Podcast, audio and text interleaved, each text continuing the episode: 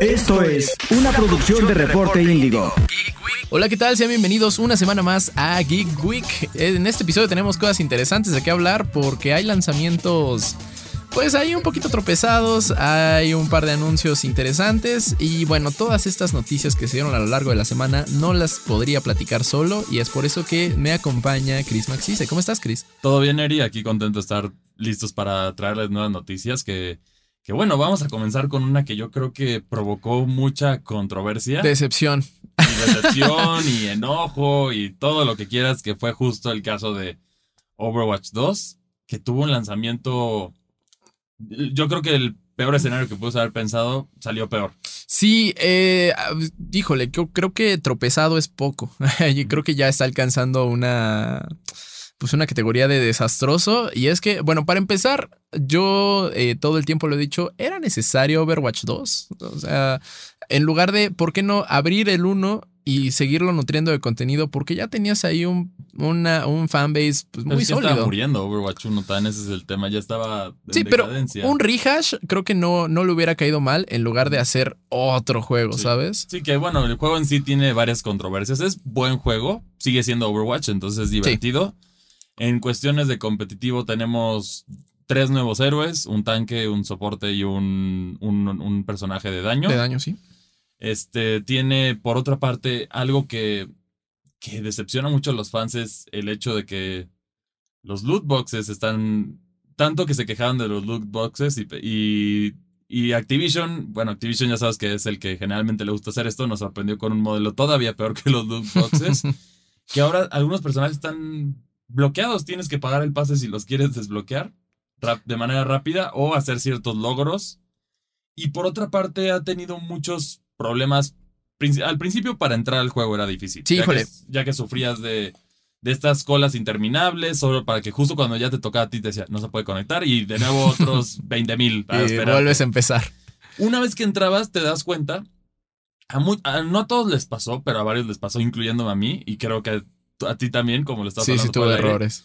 Que tus skins, tus armas doradas, todo esto que pues, tomaba muchísimo tiempo para desbloquear en Overwatch 1, no están. Fíjate que a mí sí me pasó mis skins, pero dije, ah, bueno, qué padre. Eh, como ya tenía comprado el juego, me van a dar el pase de batalla, como le habían prometido. No tenía pase de batalla. De acuerdo, todos esos problemas están aparentemente siendo por la transición. Bueno, primero los ciberataques que sufrieron, todo esto que primero no podía entrar y la gran demanda de la gente. Luego de ahí muchos que les pasó lo, que comentamos. Y bueno, la solución en teoría es, es, conectar tu cuenta. Bueno, en PC es más fácil, ya que se conecta en automático a, Battle, a Battle.net, que es, es el servidor de, de... Sí, el cliente de Blizzard. Pero en el caso de, de, Xbox, por ejemplo, en mi caso es Xbox y PlayStation, según yo, funciona igual. Tú tenías tu cuenta pues, que, la, con la que tienes PlayStation y en, Xbox, ¿no? Y aquí, a la hora de entrar al juego, te daba la oportunidad de, de fusionar tus cuentas con la de Battle.net. Esto en teoría te da los skins. Yo lo intenté varias veces, incluso una pila que ah, hasta me asusté de 740 mil, que yo creo que es el récord que he visto de número en filas, para, para transferir esto. Hasta el día de hoy, que ya, ya vamos, según yo... Dos semanas. Dos semanas de lanzamiento. No he podido obtener mis skins, que sí me desespera porque es como, tengo los skins y, y ahí para meter un dato que les va a asustar a todos. ¿Sabes cuánto te costaría obtener todas las skins de Overwatch 1? Que aquí ya tenemos, ya fueron las que ya salieron y bueno, lo de Overwatch 2 que ven sacando después eh, va por separado porque el juego te lo separa así las skins. Sí, precio en microtransacciones. Sí. Cuéntanos. 12 mil dólares. Ouch. 12 mil dólares si lo quieres recuperar. Y el tema aquí es que yo tengo muchas skins porque sí jugué mucho tiempo en Overwatch y nunca le, nunca le metí un peso. Aquí por los loot boxes que si bien, o sea, eh, yo siento que era una forma más balanceada porque este es un, el pase de batalla, corríjanme los de Fortnite si estoy equivocado, pero es un copia-pega de, del juego de Epic Games del pase de batalla de Fortnite. Es un copia-pega, hasta los precios son los mismos. Entonces, tienes este tema, luego tienes el, el hecho de que tienes que desbloquear el competitivo de nuevo, que es frustrante porque aquí te piden 50 batallas ganadas. Pero el tema es que ahora ya hay crossplay, entonces ahora te enfrentas a los de PC y te enfrentas a otros jugadores, es más difícil. Sí, bueno, si, si eres de consolas, sí tienes, estás un poco en desventaja, Sí, la hay manera de desactivar el crossplay, pero la verdad es que te vas a tardar más en encontrar partidos por lo que estás sufriendo en este momento. Quizá ya después ya no haya este problema, pero en este momento sí es recomendable tenerlo. Y curiosamente, en números de, de usuarios activos, Overwatch 2 tuvo un mejor lanzamiento que Overwatch 1. O sea, Mm. tuvo, tuvo mejor respuesta. Bueno, porque ya es gratis. Eh, creo que Eso ayuda mucho. sí, eliminar esta barrera del precio este, hace que mucha gente le entre. Eh, eh, y bueno, de una u otra forma revivió el juego. El problema es que, digo, si, si Blizzard se decía listo. Ok, yo entiendo que el ataque, el ciberataque, pues es algo que no, no tienen previsto como tal de que va a suceder, pero sí deben tener planes de contención, ¿no? Digo, son una empresa tan grande y están conscientes de, de que eso puede suceder. Sí, o de plano hazle el feo al- a, alguno de consolas, alguna de las consolas y sacrifica mientras un espacio para que puedas, para que no entre la desesperación de todos que sufran. Ya ahorita ya puedes entrar al juego, ya no Bueno, hay- yo, yo quiero hablar de eso porque ayer, justo ayer, eso está grabando en martes, eh, justo ayer lunes, entré a, en la noche a jugar. Este, ok, tuve un día largo, quiero jugar Overwatch. Todos mis héroes estaban bloqueados. Todos los héroes estaban bloqueados. Entonces, me meto a las redes sociales de Blizzard y pues precisamente mencionaban que sí, eh, eh, se trataba de un bug, que ya es- estaban trabajando en ello. Algunos usuarios reportaban que tenías que hacer el tutorial más de una vez para que te los fuera desbloqueando. Y eh, así de la nada, Overwatch se apagó una hora más o menos Sí. este, para darle mantenimiento de emergencia. Y bueno, regresamos en línea y ya estaba todo en orden. Pero, o sea, sí están teniendo broncas. Digo, sí, sí, empezando por el hecho que en free, en los partidos libres, para empezar, si quieres, tienes que ganar 50 partidos, ¿no? Sí. Para jugar competitivo. Que a mi parecer la barra está un poco alta en comparación a lo que era llegar a nivel 20 en, En Overwatch 1. en Overwatch 1. Entonces aquí sí quieren dividir a los jugadores que en verdad sí quieren jugar serio de los casuales, ¿no? Eso está bien. Pero el tema aquí es que tienes. O te pueden tocar equipos muy buenos. O te pueden tocar gente que es la primera vez que juega Overwatch. Que es injusto. A mí me Claro. tocó. A ver, yo entré casualmente a un partido como Reaper, que es un personaje que hace daño. Que yo, a ver, yo no soy bueno siendo DPS en Overwatch. Te puedo jugar un Reaper, un, un Soldier o una Pharah, ya sabes. Son como los más vainilla, ¿no? Sí, los más vainilla, pero tampoco soy así que digas. A ver, yo tuve 30 kills en ese partido, maté a 30 y no me mataron. Sin healers, yo Wow. solito ahí y decía, pues a ver, entonces sí está injusto, esto es lo que debes de sentir cuando estás en un rango más alto. Igual también en mi posición como tanque o como soporte, este tema de ganar los 50 está medio difícil. ¿Por qué? Porque tú tienes que, ya que vas a tener jugadores de diversos niveles, muchos no van a defenderte. Por ejemplo, un tanque, es- el objetivo de un tanque es absorber daño, ¿no? Y también empujar o hacer espacio. El tema es que luego, como son gente más novata, se desaparecen los DPS o los healers están haciendo su propia cosa, que también, hijo, algo que sí, por favor, a los jugadores de Moira, son healers, tienen que curar a la gente, entiéndanlo. Una cosa es defender, que puedes atacar también. Que Claro, así Moira así hace muy buen como- daño. Así es como funciona Moira, Sí, pero sí. tu objetivo es Curar. curar. Y a mí me ha tocado Moiras que te dicen que los cures. Y es como, a ver, tú eres un healer, no usas el orbe de daño, usa el de heal para curar a todo el equipo y ayudarme a ganar este partido. No, o banda súper tóxica y descarada que empieza la partida y ponen en el chat Moira DPS. es como de- exacto. Dude, oh, no, no elijas a Moira entonces. O, o vete a jugar el- en, en- en- en el- en los modos no competitivos. Porque si no, para los que estabas intentando, es esto. Y no, no poder presumir tus skins y tus armas doradas. Y también lo que dices que están los personajes bloqueados. A ver, tengo 200 horas con Diva. ¿Por qué tengo ¿Por que no volver me a desbloquear a? Diva? Sí, ¿Por qué sí, tengo sí. que volver a desbloquear a Lucio? Si son, son. Y aquí el tema es que en lo que vas desbloqueando, es injusto porque a veces te toca uno que otro healer que es más útil, está bloqueado, entonces tu equipo no puede responder. O sea, digamos que tienes pues, un Reaper y que la respuesta, bueno, a lo mejor de tanque la mejor respuesta es, yo diría que es Zarya, ¿no? Para, para poder lidiar con un Reaper. Sí, claro. Pues no la tienes, la tienes bloqueada, entonces te aguantas hasta que, lo desblo- hasta que la desbloquees, que eso es... No, y, es e inviértele mucho tiempo, muchísimo tiempo, sí, alrededor de están pasando, yo 70 creo que con el partidas. tiempo. Creo que son 70 partidas para todos los héroes. Sí, es demasiado tiempo. O 35 si las ganas. Pero bueno, ahí es suerte si te toca un buen equipo, como decía la situación No. de Y fíjate que he encontrado más gente hablando en micrófono en Quick Play que en competitivo. Eso también está, eso también está extraño. Normalmente era al están, revés. ahorita- están como que separando de los. No, no quieren a los, a los trolls, entonces están separando ahorita eso.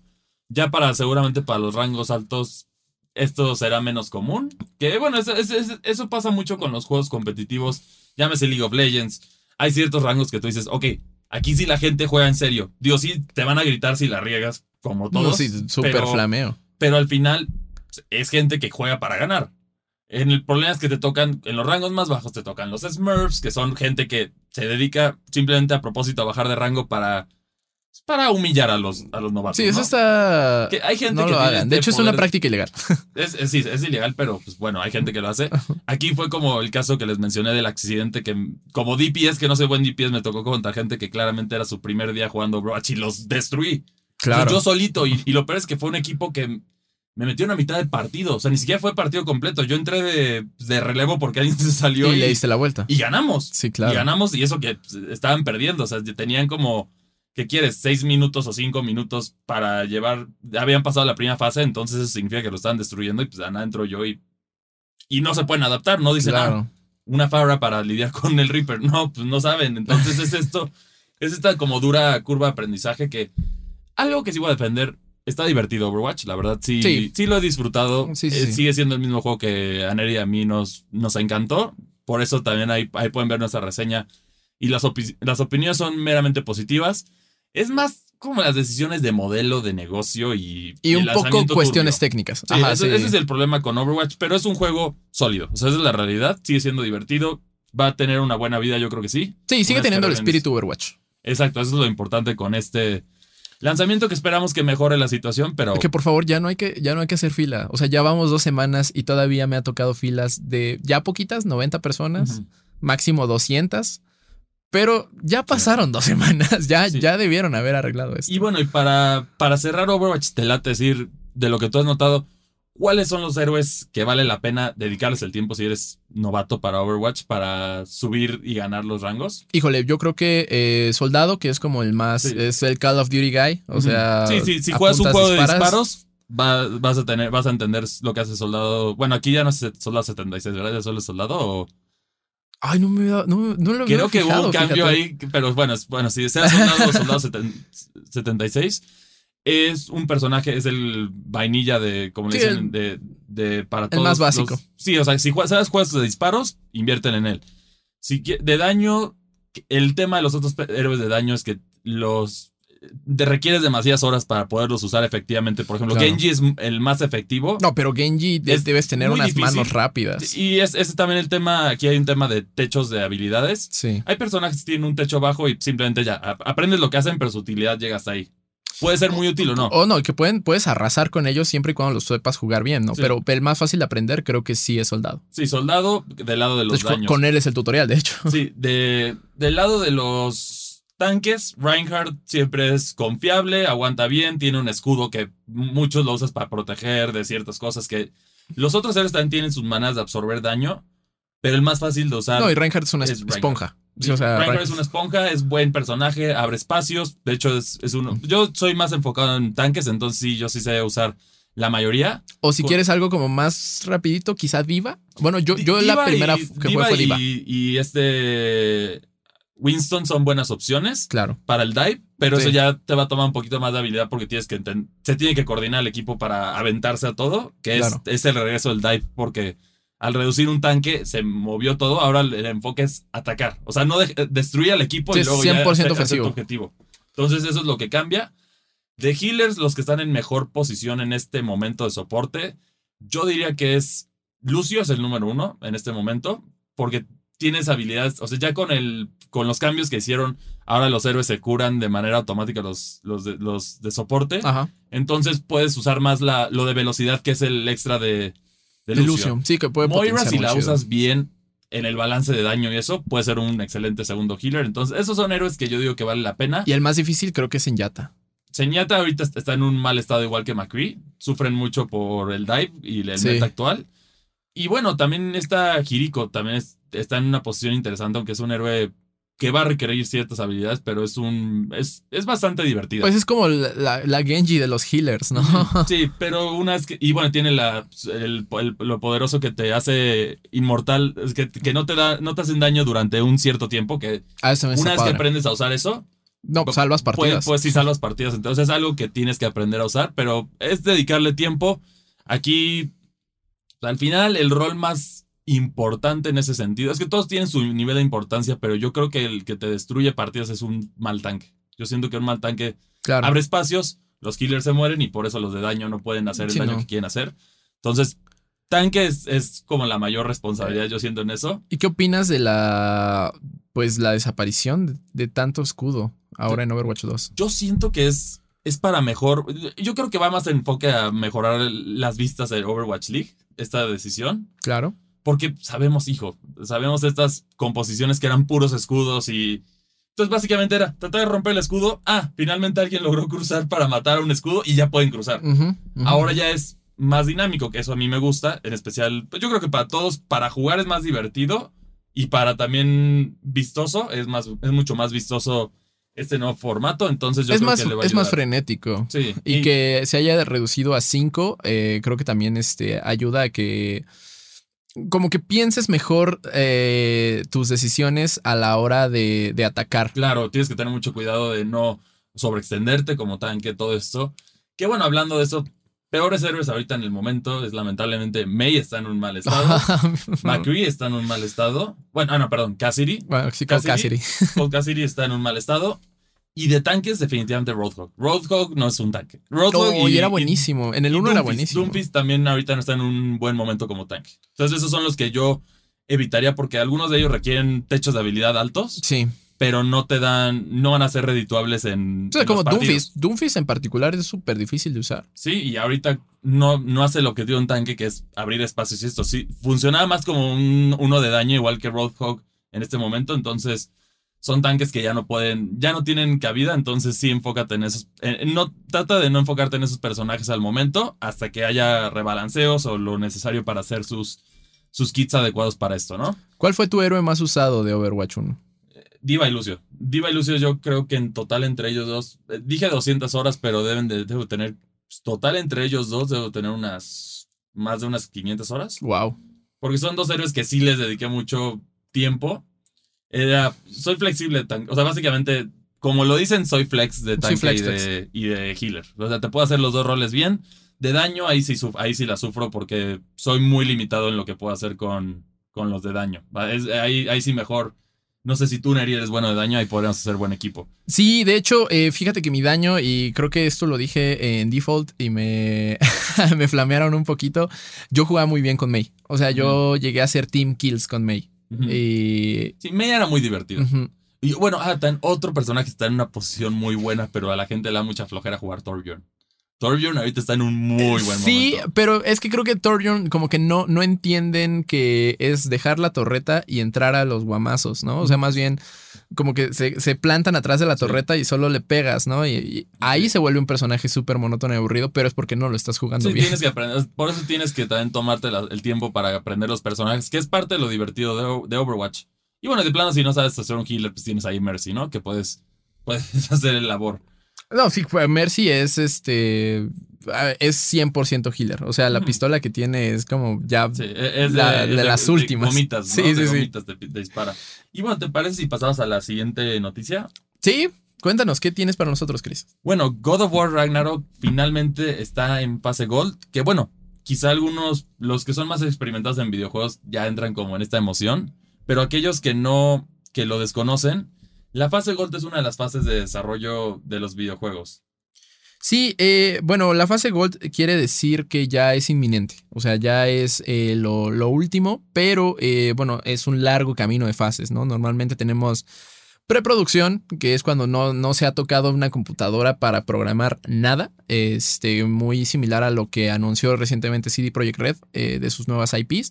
Eh, después está una pre-alfa, que bueno, el ejemplo ideal creo que es lo que se filtró de Grand Theft Auto 6, que bueno, era Era más bien una, un sistema muy, una maquetación nada más para ver cómo iban a funcionar los sistemas del juego de manera muy precaria. Eh, después ya está el alfa, eso ya tiene un poco más de, pues de forma, este, y da paso a la beta, que la beta ya es previo eh, a la salida, ya, ya tiene mayor, este, mayor forma, ya se acerca más al producto. Y generalmente aquí los juegos cuando entran en esta fase de prueba es una beta. O sea, es también importante saberlo. Es como ya se está volviendo mucho de moda hacer betas abiertas. Por un ejemplo, el ejemplo más claro de Habitas Multiversus, que o Call of Duty. Que estuvieron en betas. Se corrigen ciertos errores y después ya entras a lo que sería la fase Gold, que ya es como prácticamente el juego pre-lanzamiento.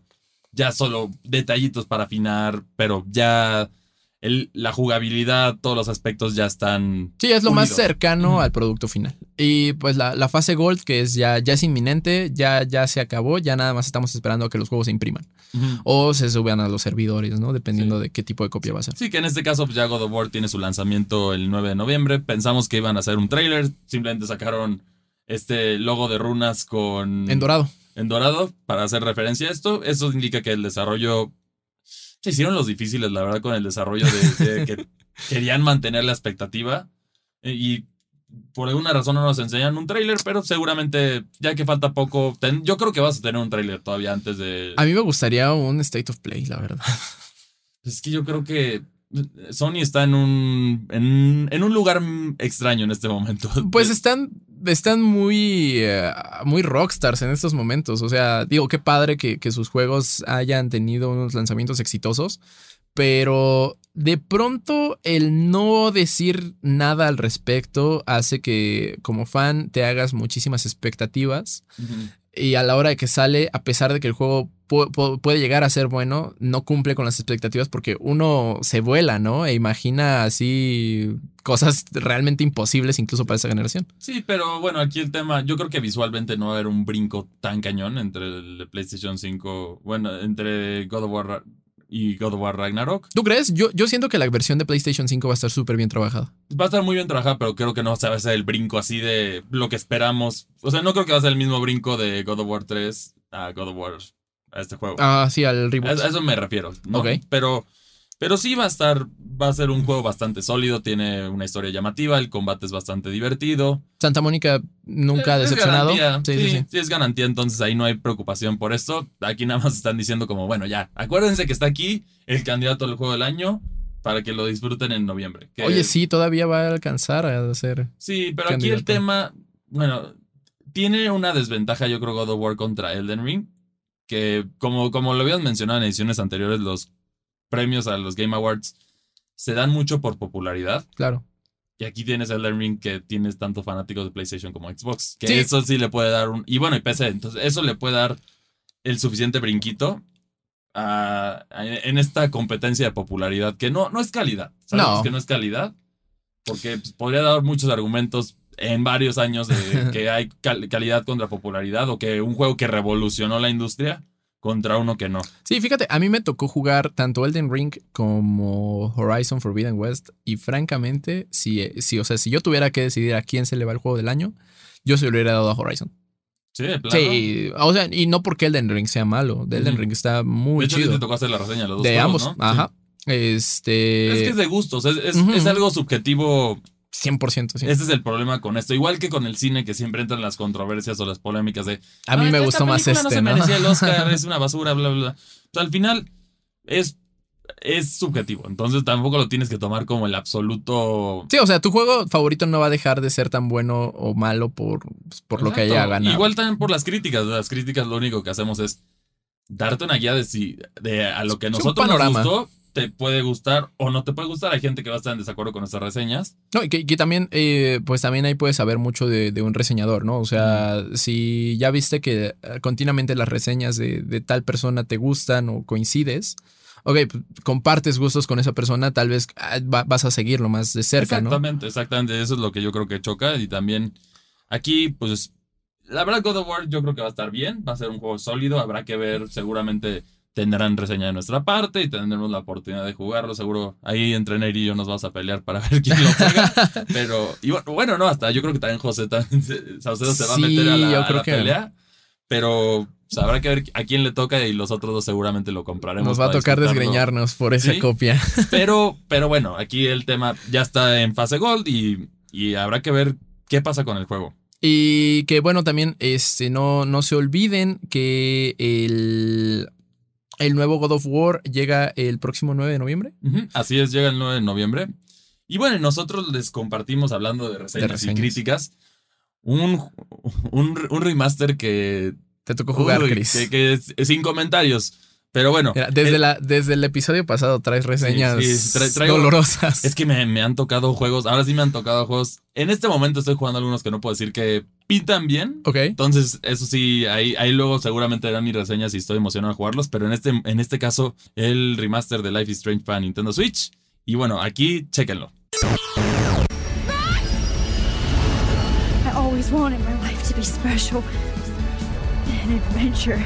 Uno de los temas más controversiales de nuestros tiempos es cuándo es buena idea la existencia de los remakes o remasters de un título. Esta tendencia parece estar cada vez más presente en la vida de un gamer. Y si bien tenemos buenos juegos como Metal Gear Solid HD Collection o el más reciente The Last of Us Part 1, también tenemos muchos otros para el olvido. Life is Strange Arcadia Bay Collection cae en el punto bastante negativo ya que no cumple con el objetivo principal de optimizar los visuales y o jugabilidad de un título para las consolas más modernas. Lo primero que vale la pena reconocer es que la colección incluye los remasters de Life is Strange y Life is Strange Before the Storm. Ambos son juegos con historias sólidas enfocadas en su mayoría dentro de la narrativa e interacción de personajes. Para aquellos que los desconocen, aquí te contamos una breve sinopsis de ambos títulos. Life is Strange nos cuenta la historia que gira en torno a Max Clofield, un estudiante de fotografía que descubre que tiene el poder de viajar a través del tiempo, haciendo un efecto mariposa para modificar cosas en el futuro. Sus acciones provocaron que la historia se altere al gusto del jugador, pero también estos cambios tendrán efectos sobre ella. Life is Strange Before the Storm nos cuenta la historia que se lleva a cabo antes de los sucesos de Life is Strange. La protagonista es una niña de 16 años llamada Chloe Price y se enfoca en su relación con su compañera de clases Rachel Lambert. En mi opinión, esta es la mejor historia de ambos juegos. Si bien los títulos de esta serie tienen sus altibajos con la historia, en general son historias que te van a entretener. Ambos juegos también cuentan con sus respectivos DLCs que agregan más a cada trama. A mi parecer, el primero se extiende un poco más de lo que debería. Es una historia buena. Para bien o para mal, la jugabilidad permanece igual. Los juegos son una aventura gráfica en los cuales puedes interactuar con personajes u objetos para alterar la narrativa. Ambos juegos tienen sus diferentes mecánicas para poder alterar el tiempo y poder llevar la historia donde tú quieras. Si te gusta la jugabilidad en los originales, se mantiene intacto aquí. Mi única queja es que el primer título se puede volver muy tedioso por los rompecabezas, pero al menos en Before the Storm esto fue corregido,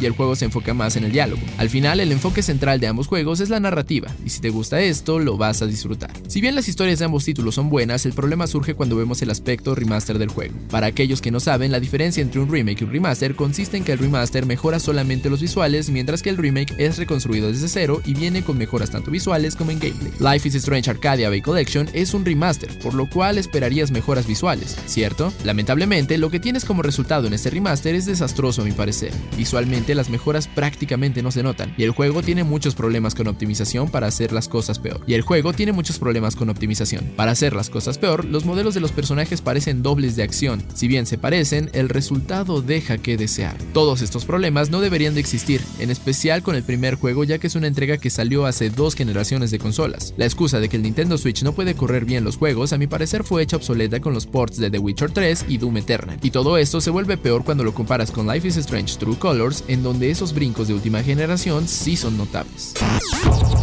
La calificación es de 5.5. Esta recreación de juegos buenos ha sido una de las más flojas que he tenido que jugar en los últimos tiempos. Sinceramente, solo se la podría recomendar para aquellos que jamás jugaron los originales, ya que para el resto no existe casi ninguna justificación para estas versiones. Y después de esa reseña, eh, Chris, nuestro Pokémon fan y experto en todo ese mundo que eh, claro que es su propia cosa, tiene información muy interesante para nosotros. Así es, hay, un, hay una gran cantidad de noticias de parte de Pokémon para todos los juegos. Tenemos por una parte el caso de Pokémon Go, que ya se anunciaron dos días de la comunidad bastante interesantes. Uno que la gente había estado pidiendo mucho, que era el día de la comunidad de Week, que es un Pokémon fantasma fuego, que es una vela. Entonces sí queda mucho y evoluciona al final a un candelabro. Entonces es uno de, los, de esos Pokémon que criticaron durante su tiempo de falta la originalidad y no sé qué tanto, pero es es un buen Pokémon y tiene un, un variocolor bastante bonito, que es una forma alterna que cambia de color. Por otra parte, tenemos para aquellos que están interesados en el competitivo, regresa al día de la comunidad de Dratini, en un día de la comunidad clásico, que si, si mal no recuerdo se va a llevar a cabo el 11 de noviembre, pero corríjanme ahí si me equivoco. Y bueno, este, este, es importante porque fue de los primeros días de la comunidad de Pokémon Go. Entonces, si no empezaste desde el principio y te mantuviste jugando, seguramente no, no, no fuiste parte de ese día, me incluyo yo en esos. Y bueno, Dragonite es un Pokémon bastante útil tanto para incursiones, para, para PvP, que es el, modo de batallas y todo. Entonces, sí vale la pena buscar uno que otro bueno de, este tipo dragón volador. Y por otra parte, tenemos que de manera misteriosa, Game Planet y Gamers, las tiendas de videojuegos aquí en México, pues, parece que no hicieron un comunicado oficial, pero de la nada dijeron, recordemos que yo por ahí, no sé si se acuerdan de un artículo que yo escribí de la tragedia de ser un fanático de Pokémon en Latinoamérica. Al parecer me escucharon y sí sacaron este evento, pero no lo comunicaron. O sea, si tú no te metías a la página de ellos, no había comunicación de esto. Y bueno, entonces lo único que salió fue un, un evento que es de un Pokémon legendario en su forma variocolor, que no hay otra manera legítima de conseguirlo. Entonces lo único que tienes que hacer es ir a, la, tienda de Game Planet o Gamers más cercana a ti. Te van a pedir tu, una cuenta con ellos, es decir, tienes que tener un correo con ellos registrado. Les das ese correo, te van a dar el código y ya lo pones en tu juego para disfrutar de este Pokémon. Solo es uno por persona y puedes canjear uno en el juego, entonces también ahí, para que no se traten de pasar de vivos, que otros países sí sufrieron hecho, eso de hecho, que había gente que se llevaba cinco códigos así. Aquí en México, como estaba más limitado, dijeron, bueno, pues uno por correo. Entonces, mínimo tienes que hacer un poquito más de trabajo creando otro correo si quieres más de uno, ¿no? ¿Y a qué crees que se deba este, pues esta promo tan padre, pero más en silencio, más discreta? Bueno, aquí la, comunidad Pokémon la estaba buscando por, por lo que te digo, que es la única manera de obtener este Pokémon en su forma varicolor. Pero yo creo que para que a lo mejor para que la para que no entraran los famosísimos revendedores de esos códigos claro. o algo así y lo del correo es para el control, pero en sí el evento es para incentivar a que la gente vaya a precomprar sus copias de Pokémon Scarlet and Violet, que estarán saliendo el 18 de noviembre. ¿Qué esperas de Pokémon Scarlet and Violet? Mm, yo espero cosas bastante positivas. Es un brinco interesante para, para la mecánica de Pokémon, ya que va a ser el primer juego de mundo abierto completamente de Pokémon. Eso es un gran paso que ya llevaban muchos años la gente pidiéndolo, pero no se había atrevido Game Freak hasta este momento. A mi parecer cae como, como anillo al dedo. La mecánica de competitivo va, yo creo que va a estar compleja. Se, va a tomar tiempo para que la gente se adapte a este, a este nuevo fenómeno que está en la región de Paldea, que es España, que es básicamente que tu Pokémon puede cambiar de a un tipo en específico que no sea el que tiene originalmente. Entonces, esto puede tener implicaciones bastante complicadas en competitivo porque tú no sabes. Digamos que yo tengo un Pokémon tipo fuego y el rival tiene uno tipo agua, ¿no? Ah, sorpresa. Entonces lo, cambio de tipo y ahora el mío es tipo planta y yo tengo la ventaja. Entonces, esta, esta, dinámica le va a dar como que profundidad extra al juego. Yo siento que va a estar interesante. Súper. Y bueno, eh, sobre el tema, lo que yo más quiero ver son los nuevos Pokémon, qué Pokémon reciben evoluciones, y bueno, también tenemos por último, el, como ya has dicho, lo grabamos el martes, este podcast. Pero para el día miércoles en la mañana va a salir un nuevo tráiler de Pokémon. Entonces seguramente nos van a anunciar un nuevo Pokémon. Aparentemente va a estar centrado en un líder de gimnasio, pero yo creo que van a... No, no harían gastar el tiempo de la gente con un solo líder de gimnasio. Van a haber más Pokémon que... ahorita aparentemente suma alrededor de 400 Pokémon que van a estar disponibles en este nuevo Pokédex. Wow. Combinación de nuevos y viejos. Bueno, pues habrá que esperar. Eh, pues mañana ustedes en el futuro ya, ya estarán viendo este tráiler y seguramente en Geek News también ya les estaremos informando al respecto. Eh, pues creo que eh, esos son los temas de esta semana, Chris. Ya no otra vez estamos cayendo como a un hasta que una paz, hasta que salgan los títulos o tengamos permiso de hablar o, lo que sea, ¿no? Sí, no y, y, que bueno, el fin de año viene un poquito fuerte, entonces este yo creo que a, mediados de octubre, eh, la semana que viene ya nos estaremos viendo con muchísimas más noticias. Eh, porque pues, también hay algo de Sonic Frontiers por ahí, hay eh, God of War ya está en camino, entonces vaya, sí, sí va, va a haber un, cierre de año interesante. Con juegos fuertes de las compañías. God of War es un exclusivo. Pokémon Scarlet and Violet es un exclusivo de Nintendo que sabes que Pokémon vende como pan caliente, entonces seguramente también por ahí habrá mucho que hablar de eso. Y bueno, y también otros lanzamientos que tenemos cercanos para también emocionarlos. Tenemos Bayonetta 3. Sí, ya está súper tenemos cerca. Mario Plus Rabbids. El, ay, ¿cómo se se me olvidó el nombre del nuevo, del nuevo juego. Battle for Kingdom. No, ese, es- ese es el primero. Es el primero, Sí, ¿verdad? ese es el primero. Pero bueno, aparentemente nada más como detalle ahí, parece que Nintendo spoileó en un tráiler quién es el villano de este juego. Ups. Sí, entonces un pequeño ups. Yo no, los, yo no se los voy a decir, pero Rayman está de regreso. Rayman Qué triste que no que haya regresado en un juego de Rabbit, sino en un juego de él solo, pero bueno. Bueno, pues, a lo mejor hay suficiente demanda para que eventualmente saquen una secuela de Rayman Legends, ¿no? Estaría genial. Eh, ya por favor revivan UbiArt.